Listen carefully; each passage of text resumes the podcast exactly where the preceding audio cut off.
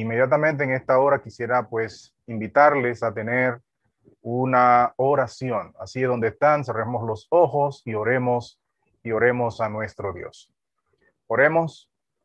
Dios de amor y misericordia, muchas gracias te damos porque eh, tu palabra es la que nos da fortaleza. Tu palabra es la que nos ayuda a crecer en fe. Tu palabra, en ella encontramos promesas, oh Dios, y en ellas que podemos entonces tener las fuerzas a través de esa promesa, la seguridad de ellas, de mantenernos eh, firmes, confiando poderosamente en ti. Gracias por esta oportunidad y al abrir tu palabra, permítenos crecer en ella. Al abrir tu palabra, permítenos ser edificados. Gracias por esta oportunidad de compartirla, oh Dios. Dirígenos en el nombre de Jesús. Amén. Bien, mis hermanos, que quiero invitarles a buscar en sus Biblias, en el libro de Segunda de Samuel, en el capítulo 7, el, el capítulo 7, versículos 1 al 5 en adelante. La Biblia nos relata allí, el profeta Samuel nos relata que después que David había pues terminado de guerrear con los enemigos del pueblo de Israel, él entonces decidió edificar pues una casa para él. Así que él vivía y edificó la casa allí en un pequeño hotel o pequeña montaña en, en las cercanías de Jerusalén o en la misma Jerusalén. Así que construyó un palacio de cedro y allí vivía David, holgado, bien tranquilo. Pero a su mente llegó una preocupación tremenda y era que él, al comparar su palacio con eh, la tienda de tela donde estaba el arca, le, preocupó bastante. Y él decía, ¿cómo es posible que, que el arca de Jehová, el arca de Jehová que tuvo con el pueblo de Israel 40 años en el desierto, esté en una tienda de tela y yo el rey que eh, vine los otros días aquí, mira, soy rey, vivo en una casa de cedro. Así que él ideó algo interesante. Su iniciativa era entonces, pues, construir una casa para Dios, una casa para que allí estuviera el arca y el pueblo de Israel pudiera comunicarse con su Dios a través del arca.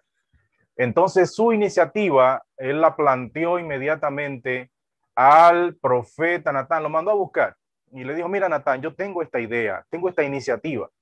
Entonces cuando Natán, después que escucha la idea de David, su iniciativa, el plan que tiene, el proyecto que quiere desarrollar, Natán le dije, bueno, mi querido David, esa idea está interesante, así que sigue adelante, que Jehová estará contigo.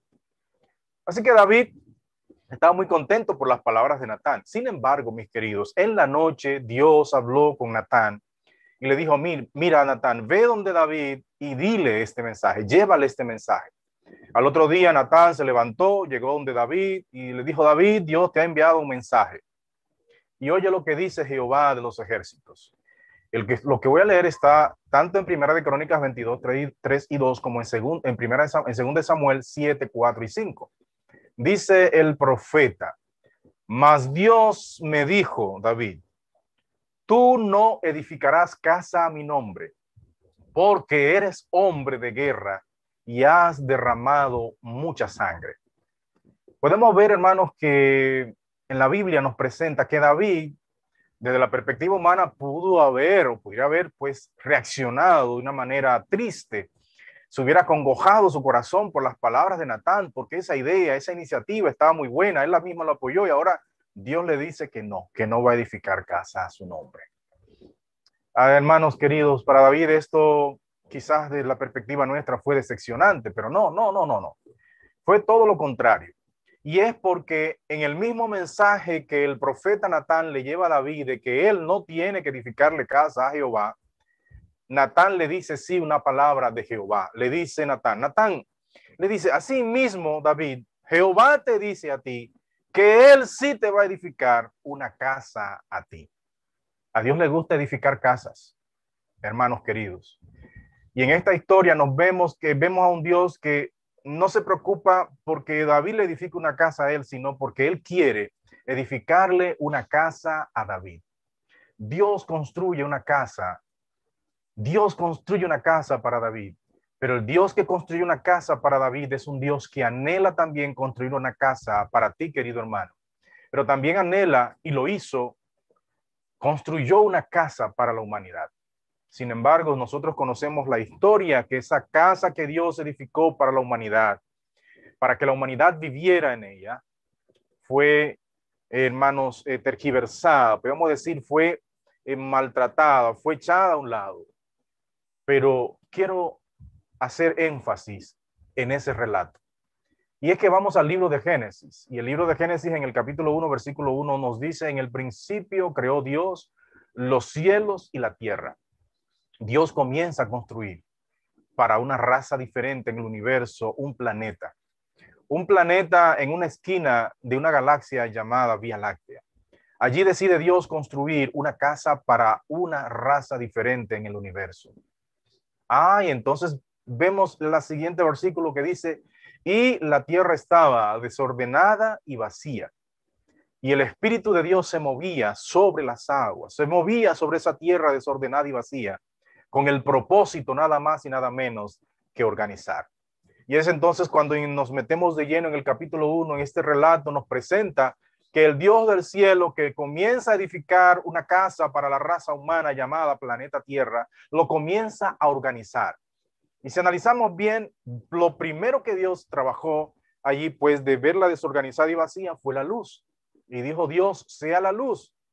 Y entonces después comenzó con los otros elementos necesarios para la comodidad de una raza llamada raza humana.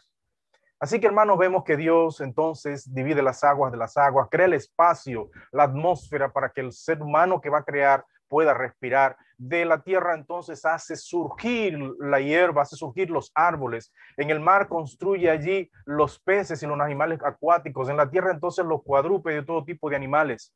Uno tras otro. Y cuando vemos y analizamos es que lo que Dios crea el cuarto día necesita de lo que Dios creó el primer, el segundo y el tercer día. Y es por eso entonces que vemos que cuando Dios termina la parte, podemos decir, física y los elementos necesarios para que viva allí esa nueva raza, Dios entonces lo deja de último y construye al ser humano. Y es por eso que nosotros estamos aquí en esta tierra, hermanos, porque vivimos y existimos, porque somos de aquí, fuimos hechos con elementos de este planeta. Es nuestro hogar, es nuestro hogar. Dios lo construyó. Ahora, Además de eso, el Dios del cielo que construyó una casa del tamaño de un planeta llamado Tierra, Dios construye casas de otra manera. Saben, hermanos, Dios no tiene límites a la imaginación.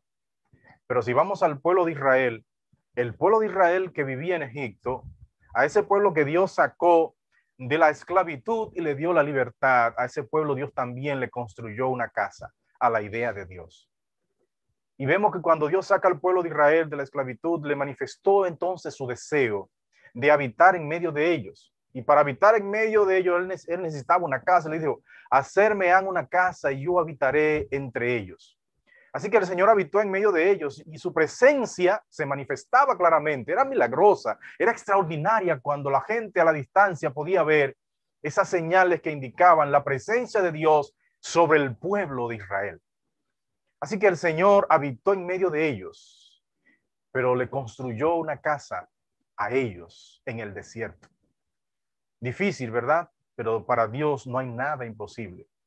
Yo no sé cuántos de ustedes han tenido la oportunidad de viajar al sur de República Dominicana, al sur profundo, que nosotros le decimos allá en la zona de, del lago, la zona de Neiva. Si usted ha ido por ahí, usted algún momento notará que hay una parte del terreno que es árido, muy salado. Pues yo salí, nací en esa región. Yo me acuerdo que cuando llega el verano, cuando ese sol es caliente, este, surge mucha brisa y entonces levanta mucha arena y, levanta entonces esa polvareda de arena que tapa hasta la visibilidad en la carretera y, mete, y introduce mucha arena en, la carretera y a veces uno no puede conducir, es difícil. Me acuerdo que eh, en la historia se relata, según leí, que una de las temperaturas más altas de República Dominicana se dio allá en mi pueblo, 43 grados Celsius en el año 1965, allá en Duvergé. Caliente. Y quiero decirle, hermanos, que es caliente, caliente de verdad, tanto así que uno no, a veces no puede caminar en, zapatos de, de, este, de goma porque se derriten. Es difícil uno a veces aguantar y a veces tiene que meter los pies o tirarle agua a los pies para poder soportar el caliente. Entonces, imaginemos ustedes, hermanos, una gran multitud de personas de alrededor de más de, o más de un millón de personas caminando desde Egipto hacia eh, este, Israel, hacia Palestina, atravesando todo el desierto del Sinaí. Lo interesante del caso es que tardan o duran para llegar a ese lugar nada más y nada menos que 40 años. ¿Cómo es posible que un pueblo que no producía arroz, que no producía trigo, un pueblo que no tenía ríos para subsistir, podía vivir en un lugar así? Ah, hermanos, es porque el Dios del cielo, que Dios que tú y yo hoy adoramos, le construyó una casa.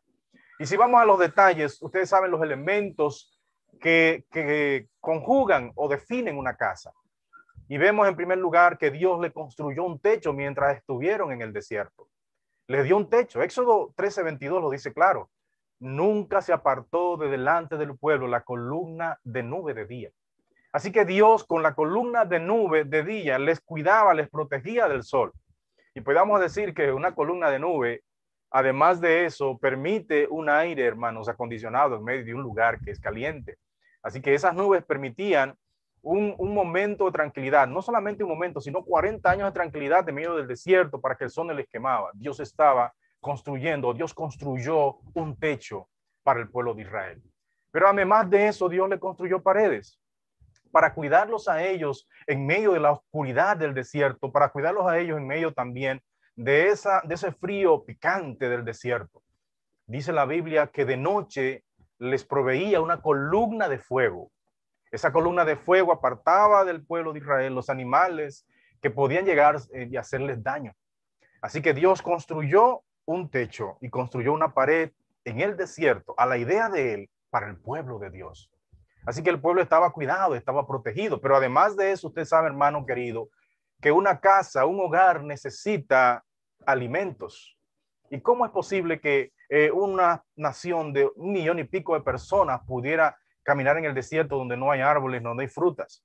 Ah, por eso dice la Biblia que el Dios del cielo les proveía el alimento. Y está muy claro, nosotros lo entendemos eso. Y como el Dios del cielo, pues, él permitía que la cocina del cielo cocinara para el pueblo de Israel, para un millón y pico de personas. Hermanos, nunca se registra que mientras el pueblo de Israel estuvo en la presencia del Señor, en su campamento, sus enemigos le atacaran. Y si lo hacían, el Dios del cielo los defendía. Hubo un caso, sí. Ni que tampoco hubiera enfermedades, ni tuviera necesidad de agua y alimento. Y lo interesante del caso es que esa casa que Dios le construyó también le proveyó de educación, pero también le proveyó nada más y nada menos, hermanos, que de ropa. Y como dice Deuteronomio 29.5, y yo os he traído 40 años en el desierto vuestros vestidos no se han envejecido sobre vosotros, ni vuestro calzado se ha envejecido sobre vuestros pies. Oye, ¿qué zapatos duran 40 años, hermanos? Poniéndoselo cada, cada instante. ¿Qué, ¿Qué ropa dura 40 años? Solamente Dios tiene el poder para hacer eso. ¿Saben por qué, hermanos queridos?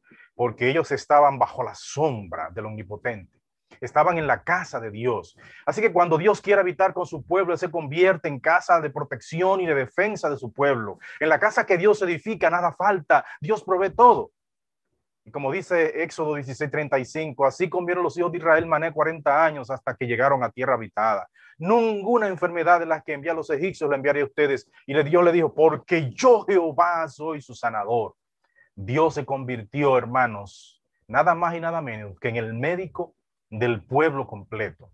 El que habita al abrigo del Altísimo morará bajo la sombra del Omnipotente. Esa declaración se hizo realidad en esa historia del pueblo de Israel mientras iba de Egipto a Canaán.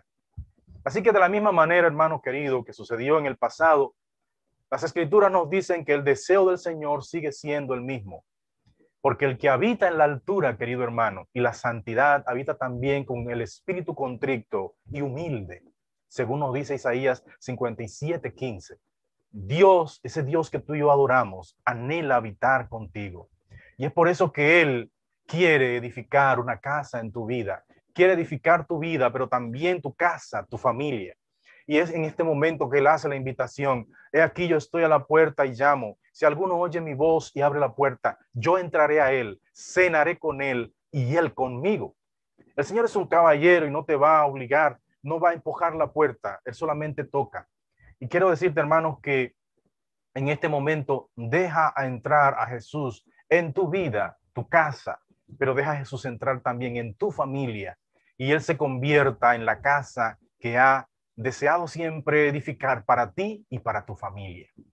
Porque cuando Jesús entra, hermano querido, cuando Jesús entra, si hay desorden, el Señor lo pone todo en orden. Y quiero en este momento decirte que hay varios ejemplos en la Biblia de hombres y mujeres que pusieron su casa en orden cuando escucharon el llamado del Señor y le permitieron entrar. Y quiero traer a recuerdo de ustedes, a su mente, la historia nada más y nada menos de Saulo de Tarso. Ustedes saben muy bien que él creía que haciendo obras su casa estaría en orden. Él creía que su experiencia espiritual se basaba en las cosas que hacía.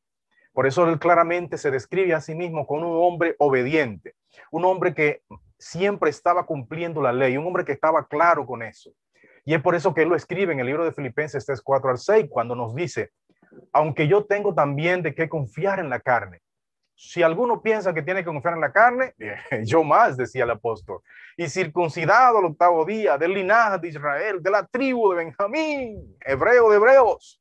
Y en cuanto a la ley, fariseo. En cuanto al celo, huye, hermanos, perseguidor de la iglesia. En cuanto a la justicia que es en la ley, irreprensible. Pablo con esa descripción nos presenta a un hombre, a un hombre que ya sabía que estaba listo para entrar en el reino de los cielos, porque era un hombre obediente, un hombre que cumplía la ley. Pero en, ese, en esa actitud y en ese camino equivocado, Dios lo encontró. Nosotros sabemos bien que los fariseos eran los más religiosos de su tiempo, eran los más piadosos, por lo menos así lo decían algunos, y algunos creían así.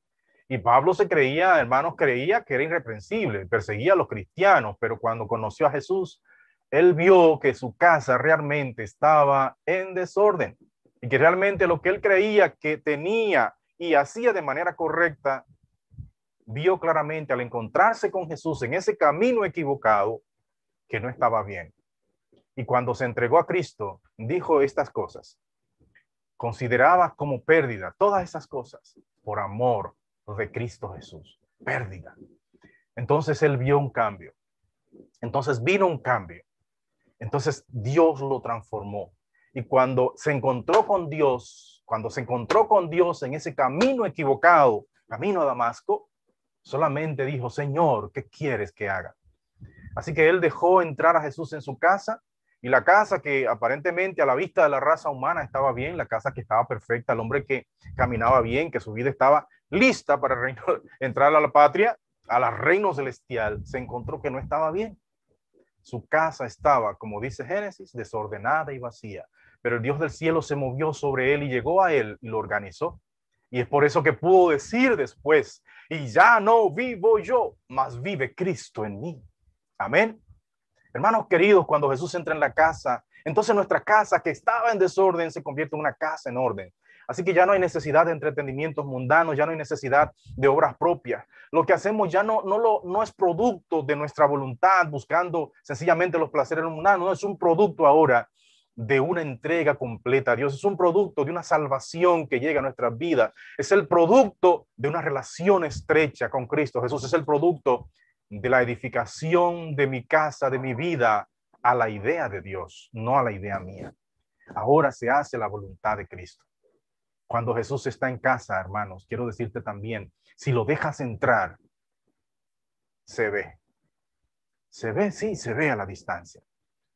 Así como los pueblos de, alrededor de Israel o alrededor del campamento de Israel podían ver la manifestación de la presencia de Dios tanto de día como de noche sobre el pueblo, así también, hermanos, las personas que dejan entrar a Jesús en su casa, que dejan entrar a Jesús en su vida, que dejan entrar que Jesús organice, sencillamente las personas lo verán. Sí, lo verán en tu trabajo, lo verán mientras vas al supermercado, lo verán mientras vas manejando, hermanos, conduciendo en la calle. Sí, lo verán, lo verán tu familia, lo verán las personas que están alrededor tuyo, tus vecinos, tus amigos, eh, las personas que se codean contigo en el trabajo. Sí, lo verán, los clientes que van a tu, a tu empresa, lo verán una niña un sábado después de salir de la iglesia, ella quedó impresionada por algo que el pastor había dicho en el sermón y le dijo a su mamá, mamita, El pastor dijo que Jesús es más grande que todo este mundo.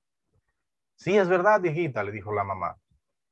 Y la niña nuevamente le dijo, pero madre, el pastor también dijo que Jesús puede vivir dentro de nosotros. Eso es verdad también, hijo. Jesús puede vivir dentro de nosotros. Y entonces ella dijo algo lógico. Si Jesús es más grande que todo este mundo y puede vivir además dentro de nosotros, entonces todos pueden verlo. Nadie que tenga Cristo en su vida, hermano querido, puede ocultarlo, porque todos los podrán ver. Nadie que tenga Cristo en su hogar podrá ocultarlo, porque todos lo podrán ver desde lejos y de noche. Se radará esa luz en todas direcciones. Oh, sí, mi querido. Jesús quiere edificarte una casa. Jesús quiere entrar a tu hogar para él convertirse en el constructor y en el arquitecto de tu vida, de tu familia. En el libro de Segunda de Reyes, capítulo 20, versículo 1, se nos habla de la historia del rey Ezequías. Y quiero invitarte, hermano querido, a buscar, a buscar en la Biblia, en Segunda Reyes 21. Después nos dice la Biblia que de la liberación del pueblo de Judá por parte de Dios del rey Senaquerí, Ezequías se enfermó de una grave enfermedad. Así que Ezequías, cuando estaba enfermo, eh, tenía 39 años. Era el año 701 antes de Cristo. Así que la enfermedad llegó a su vida y le afectó gravemente. Entonces Dios le envió un mensaje a través del profeta Isaías. Y nos dice la palabra que el mensaje fue el siguiente, Ezequías, así dice el Señor, ordena tu casa, organiza tu casa, porque vas a morir, ya no vivirás. ¿Cómo estaba la casa de Ezequías? Que el Dios del cielo la vio que estaba en desorden. Y por eso que dice que la ordena. Tienes que ordenarla porque está en desorden. ¿Qué había en la casa de Isaías, de Ezequías, que la casa, su casa estaba en desorden? Ah, hermanos, quiero decirte que Ezequías estaba poniendo en riesgo la salvación de la raza humana. Sí, porque su casa estaba en desorden era porque él no tenía hijo, no tenía hijo que ocupara el trono si él moría por causa de esa enfermedad. No tenía hijos Ezequías. Y saben, hermanos, él era esa descendencia que Dios estaba trabajando para que naciera Jesús, queridos hermanos. Así que Isaías, Ezequías está poniendo en riesgo la salvación de la raza humana. ¿Eh? Inmediatamente Dios le da esa orden, ordena tu casa porque vas a morir y ya no vivirás.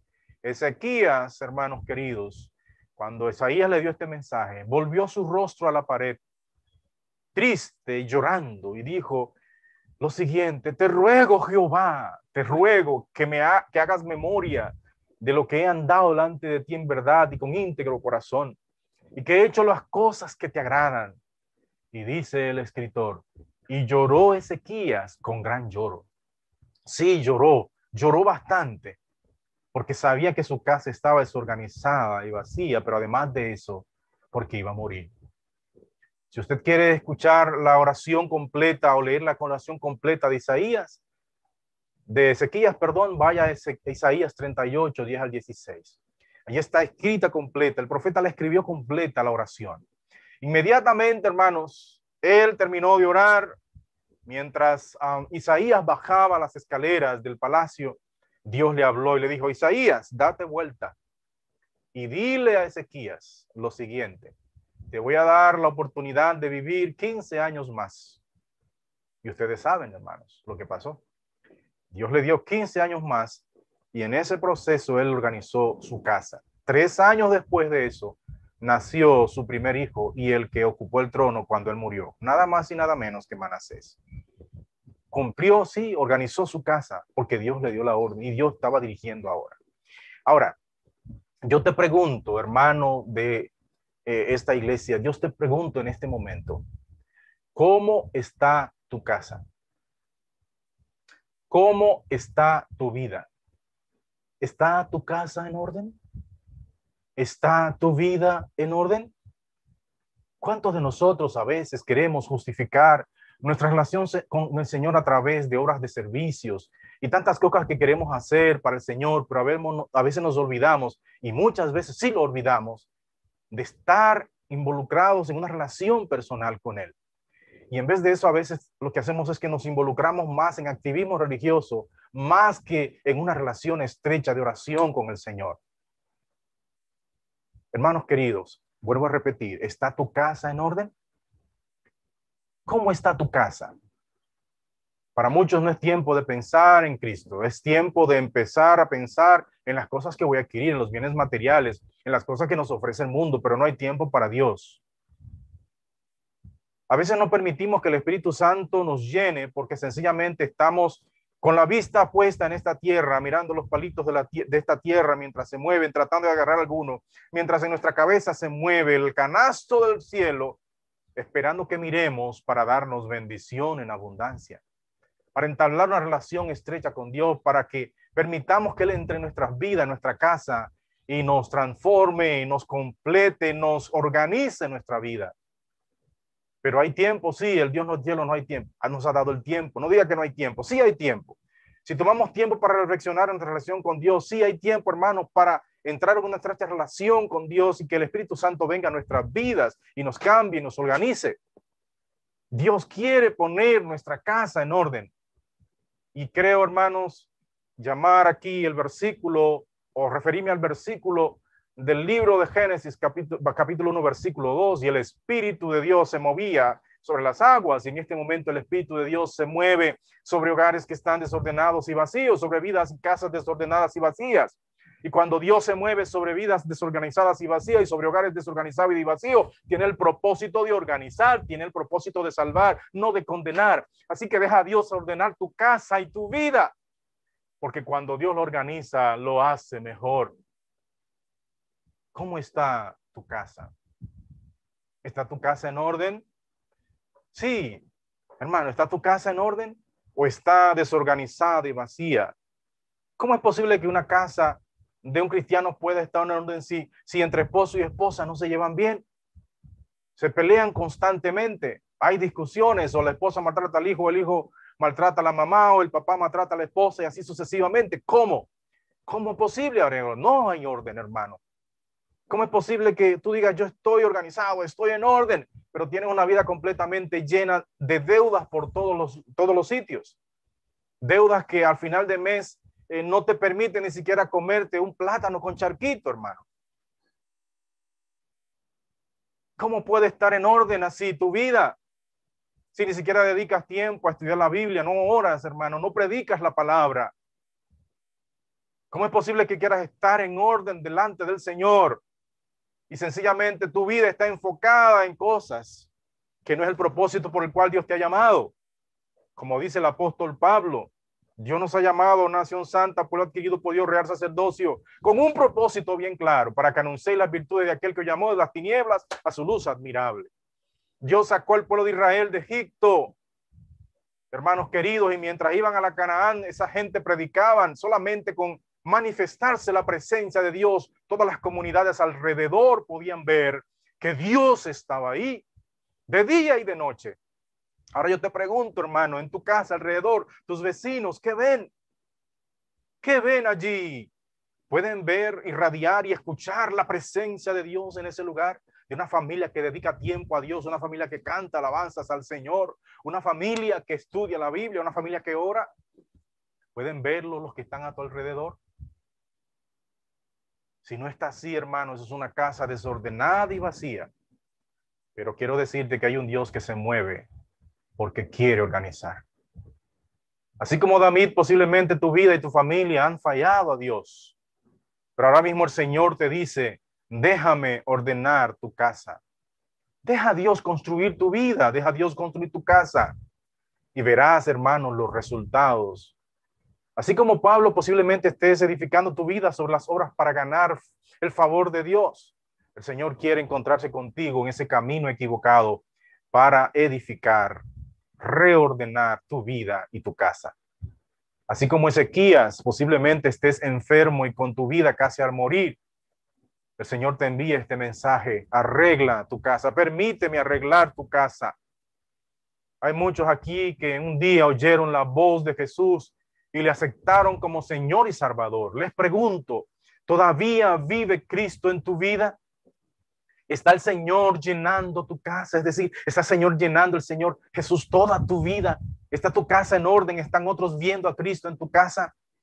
Tal vez esta tarde o esta mañana también hay personas que nunca han tenido su casa espiritual arreglada, que su vida ha estado por muchos años desarreglada delante del Señor, pero ahora se han podido dar cuenta que lo que Dios ofrece es mucho mejor.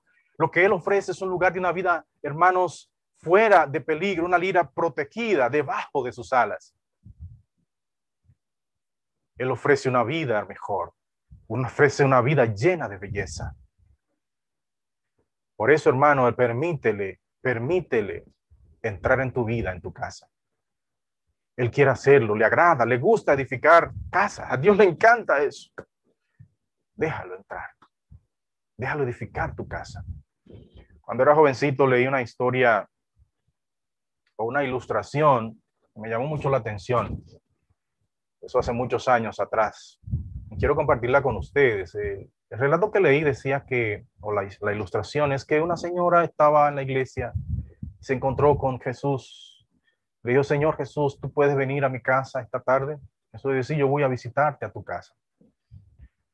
Ella llegó a la casa, inmediatamente empezó a arreglar, a organizar las cosas y agarró una habitación, metió aquellas cosas que ella sabía que a Jesús no le agradaban aquellas eh, películas que no, ella sabía que Jesús no le agradaban, aquellas músicas mundanas que ella sabía que Jesús no le agradaba, aquellos elementos que ella sabía que la verdad mandó, agarró el orgullo que tenía, agarró el rencor allí que tenía en su vida y lo metió en la habitación y cerró con candado. Jesús llegó en la tarde y tocó, ella lo dejó entrar, aquí Jesús, aquí está mi casa, bienvenido. Jesús inmediatamente dijo, permíteme conocerla, tu casa por completo. Ok, Así que empezó a, mostrarle su casa. Fue a la habitación, fue al patio, fue a la, a la, cocina y llegaron entonces a una habitación donde Jesús vio que estaba cerrada y le preguntó, ¿qué hay ahí? Bueno, señor, ahí no te va a gustar lo que hay, hay muchas cosas feas, ahí no, no hay nada bueno, no, no hay nada. Jesús le dijo, ¿puedes abrirla para yo verla? Y ella no quería, no, no, señor, ahí no está cosas buenas, no, no, no. Pero Jesús insistió y ella abrió la, la habitación. Ahí estaban todas esas cosas que tú y yo sabemos que al Señor no le agrada. Ahí estaban guardados aquellos, aquellos momentos de rencor con tu esposo, aquel odio que siente por aquella persona que hace tiempo atrás maltrató tu vida y lo guardas en tu corazón. Ahí estaba aquellos elementos que te conectan con el mundo y te hacen apartar de Dios.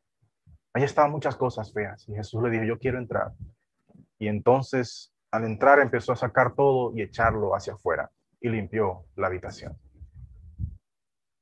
Ahora sí está organizada, le dijo, tu casa. Puede estar presente aquí. No sé cuántos de ustedes tienen ahí en ese corazón cosas guardadas que al Señor Jesús no le agrada. Y posiblemente ese pecado acariciado que tienes ahí no quieres confesarlo porque entiendes que si lo presentas al Señor te va a dar vergüenza y ese pecado que tengo acariciado es demasiado feo y el Señor me va, me va a juzgar y me va a sentenciar. En esta hora quiero decirte que el Espíritu de Dios se mueve sobre vidas desorganizadas y vacías con el propósito de perdonar, con el propósito de salvar, con el propósito de echar fuera todo aquello que pueda contaminar tu casa y tu vida. El Señor quiere entrar en tu casa y posiblemente esa casa está llena de rencor y haya fricción y haya un ambiente, hermanos, un ambiente completamente tóxico porque las relaciones no están bien. Pero el Señor quiere entrar ahí para echar fuera ese ambiente de crisis, para echar fuera, mis queridos, ese momento, esos momentos de, de pleitos y de guerras, para echar fuera ese ambiente tóxico y traer entonces un ambiente, hermanos, de paz y tranquilidad, donde reine la presencia de Dios en ese hogar, en esa vida. El Señor quiere entrar en tu vida. El Señor quiere construir esa casa. El Señor quiere hacer realidad esas declaraciones del Salmo 91, versículo 1. El que habita al abrigo del Altísimo morará bajo la sombra del Omnipotente. Y cuando eso suceda, entonces podrás decir, yo a Jehová, esperanza mía, castillo mío, casa mía, mi Dios, en él confiaré.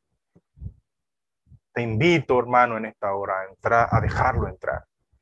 Él quiere y le gusta y le agrada y le apasiona edificar casa para ti y para mí. Te invito a consagrar tu vida y tu casa a Cristo. Te invito a dejarlo entrar para que Él sea, hermanos queridos, o se convierta en lo que fue para el pueblo de Israel, en su defensor, en su protector, en su proveedor, pero también en su sanador. Te invito a dejarlo entrar. Deja, hermano querido, que Él llene. Deja, hermano querido, que Él llegue. Deja, hermano querido, que se siente y Él sea que tome las decisiones para que los demás puedan verlos de lejos, para que tus vecinos puedan ver a Cristo en tu casa, para que tus súbditos o los que son tus, tus trabajadores en tu empresa puedan verlo reflejado en tu rostro, para que los demás puedan ver cuando vayas al supermercado, cuando vayas por la calle, cuando vayas a tu familia a visitarlos, los demás puedan ver a Cristo. Déjalo entrar y que Él edifique tu casa. El Espíritu de Dios se mueve sobre vidas desordenadas y vacías en esta hora. El Señor se mueve sobre hogares que necesitan su presencia. Quiero invitarte a dejarlo entrar. Quiero invitarte a tener, hermanos, esa, esa, esa seguridad de la presencia de Dios en tu vida. Que puedas decir, como el apóstol Pablo, ya no vivo yo. Sí, en mi casa ya no vivo yo, no mando yo ahora vive Cristo en mí. Y lo que ahora hago, y lo porque ahora existo, lo hago para gloria de Dios. Hago la realidad, en realidad el propósito, porque Dios nos ha creado para gloria suya. Quiero invitarte ahí donde estás escuchándome, a cerrar tus ojos y al cerrarlos permite que Dios entre en tu vida. Al cerrarlos, puedes hacer la invitación a través de esta oración que hacemos, de que Dios venga y se convierta, se convierta nada más y nada menos que en tu casa, que Dios se convierta por entero en la casa de tu familia. Quiero orar contigo en esta hora. Permite orar. Cierra tus ojos ahí.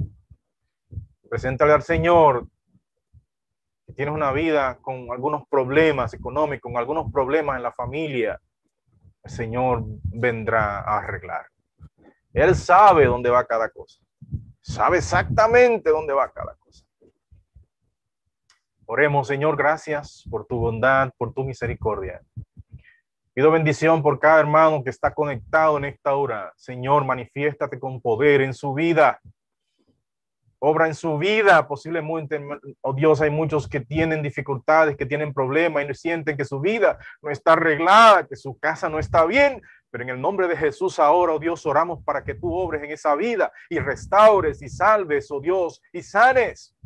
Sanes heridas, sanes corazones sufridos, sanes aquellos corazones, oh Dios, llenos de rencor.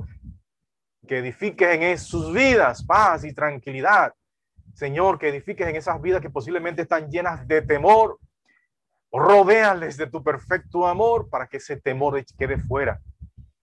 Que ellos se sientan seguros debajo de tus alas, porque han permitido que tú entres, oh Dios, y construya sus vidas, construya su familia, construya su casa. Gracias por esta oportunidad, te damos en esta hora, porque sabemos que haces, oh Dios, tu voluntad en nosotros, pero siempre que trabajas con nosotros es para salvar, para restaurar. Edifica, oh Dios, vidas, edifica casas. Gracias por esta oportunidad, tu palabra. Permítenos, oh Dios, sentir tu presencia en nuestras vidas. Entra en nuestras vidas, entra en nuestro corazón, entra en nuestra familia, oh Dios, y resplandece. Resplandece, oh Dios, y que los demás puedan ver que te tenemos a ti y que deseen también tenerte a ti en sus vidas, en su hogar. Gracias, danos tu perdón. En el nombre de Jesús. Amén. Que Dios les bendiga rica y abundantemente, queridos hermanos. Amén. Gracias, pastor. Gracias. Muchas bendiciones para usted. Espéreme un momentito ahí en línea. Vamos a tener el himno final para luego entonces que nos despida en oración, pastor. Un momentito ahí.